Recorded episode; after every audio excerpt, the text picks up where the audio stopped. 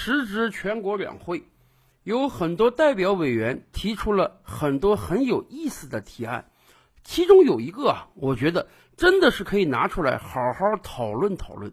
有一位代表提出来啊，未来我们坚决不允许给在校大学生发信用卡。这个议案一提出来啊，全国各地是一片叫好之声。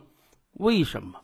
因为这些年我们真是深受信用卡网贷之害了。倒退十几年，当信用卡还是个新生事物的时候，说实话，广大在校大学生恐怕是第一批全面接受信用卡的人。这也很容易理解啊。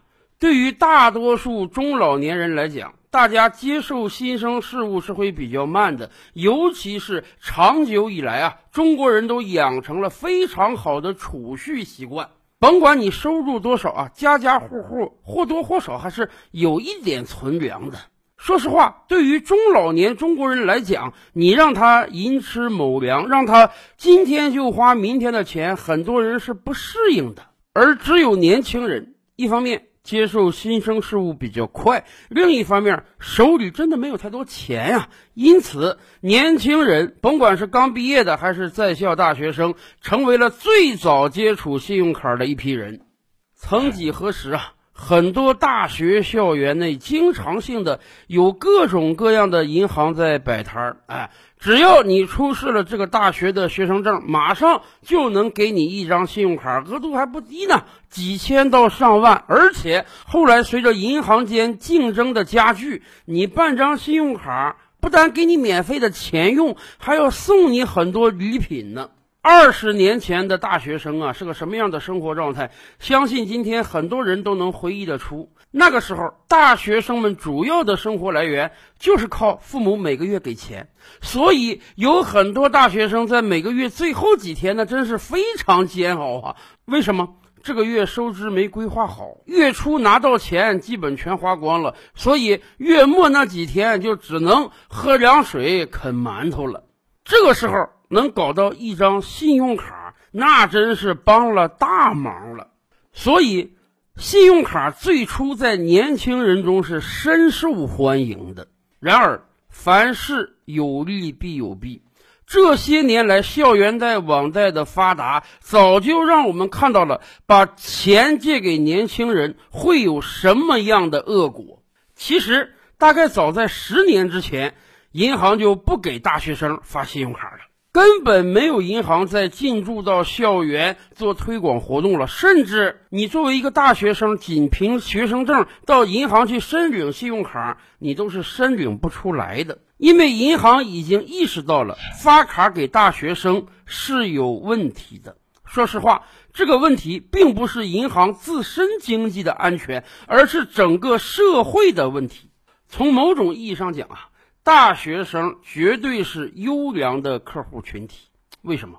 一方面，今天虽然教育很发达，但是真正能够读大学的占同龄人的比例还是不到百分之五十，占全体人口还不到百分之五呢。任何一个人读了大学，基本上他未来一定会有一个相对稳定的工作，而且他对自己的前途是很有期许的，因此。几乎不会有太多大学生不珍视自己的信用记录。以往的数据也告诉我们，真的，银行发了那么多信用卡给大学生，逾期还款的并不是很多。即便有哪个大学生敢于不还款，银行也可以把催款电话打到家里去，相信大学生的父母是要帮子女还这笔钱的。但是银行也意识到了。把信用卡发给那些根本没有收入来源的人，这本身就不道德。然而，谁都没想到，银行退出校园市场之后，反而给了广大校园贷以施展舞台的空间。于是，我们看到信用卡你是搞不到了。然而，想借款太容易了，任何一个大学生，你把身份证、手机号、学生证一交，在很多个平台，你可以连续下款，以至于以前我们就讲了，曾经有那么几年，在中国没有什么事儿比借款还容易的了。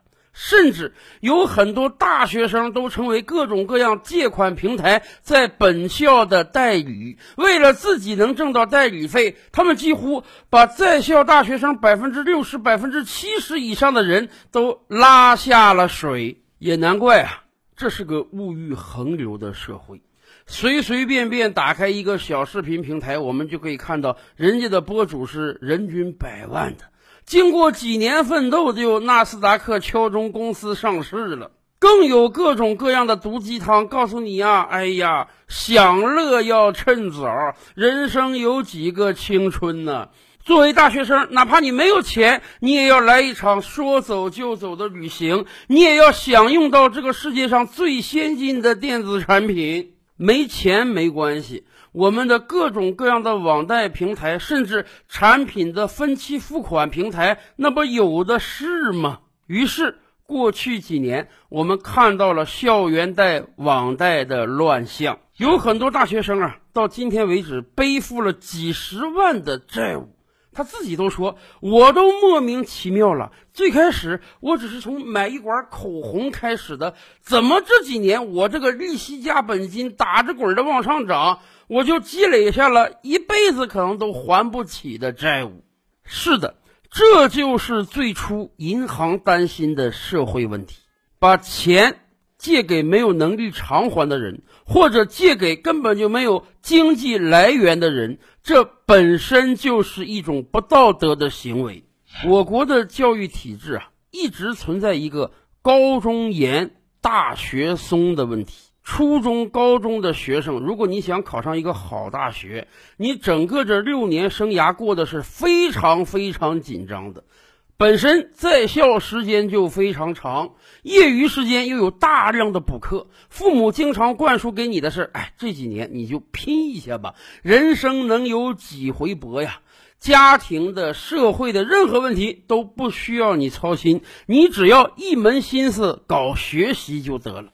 而当一个人被整整压抑了六年之后，突然有一天，他考上一个大学了，来到了另外一个城市，身边全都是年轻人，再也没有师长严厉的目光和严格的管束手段了。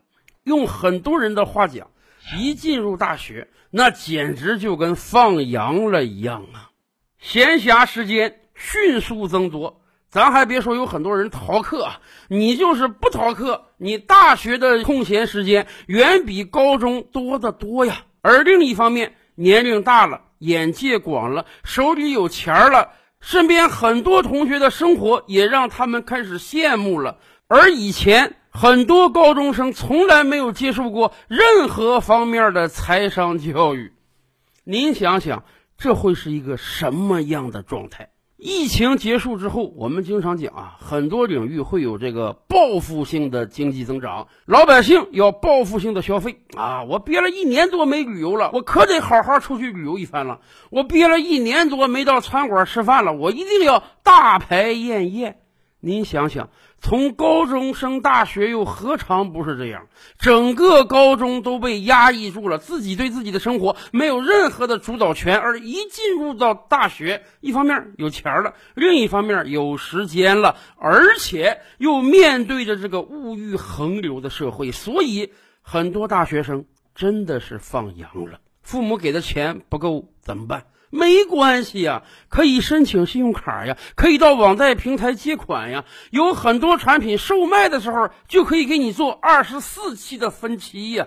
中国的中老年人曾经一度日子过得是很苦的，每个月的工资很少，还有各种各样的花费，因此每一块钱都要分成几半来花。而对于中国大量的在校大学生来讲，根本没有这样一个过程。一方面，他们有大量的花销需求；另一方面，借款太容易了，所以这造成了过去十年校园贷和网贷的泛滥。而对于很多人来讲，他们可能要用一生去买单。所以，我们觉得这位代表的建议很好，然而还不够。我们应当扩展开去，任何信用卡发卡机构。网贷平台、分期付款平台都坚决不允许给在校大学生发放信用卡、发放贷款、做商品分期，甚至推而广之，我们应当建立一个基本的信念，那就是。你作为网贷平台也好，你作为银行也好，你想赚人家的利息，你想把钱借给别人，这应当有一个基本前提，那就是你的借款对象应当是有经济来源的。就像我们很多理财机构啊，在卖给你理财产品的时候，是要告知你理财风险的，是要让你填调查问卷的。你到底是风险厌恶型的投资者呢，还是相对比较激进的投资者来判断这个产品能不能卖给你？同样啊。当你准备把一笔钱借给一个大学生的时候，你一定得判断他有没有还款能力，他有没有经济来源，他是靠父母每个月资助他上学呢，还是他已经开始打一份零工，每个月有了几千的收入，所以他才来借一份钱的。信用卡本身就是一个双刃剑，借给真正有需求的人，确实能够解决很多人的一时之需。然而，如果你借给的是那些根本没有任何经济来源的大学生，那你就是在做一个犯罪的事情。照吕拍案，本回书着落在此。欲知大千世界尚有何等惊奇，自然是且听下回分解。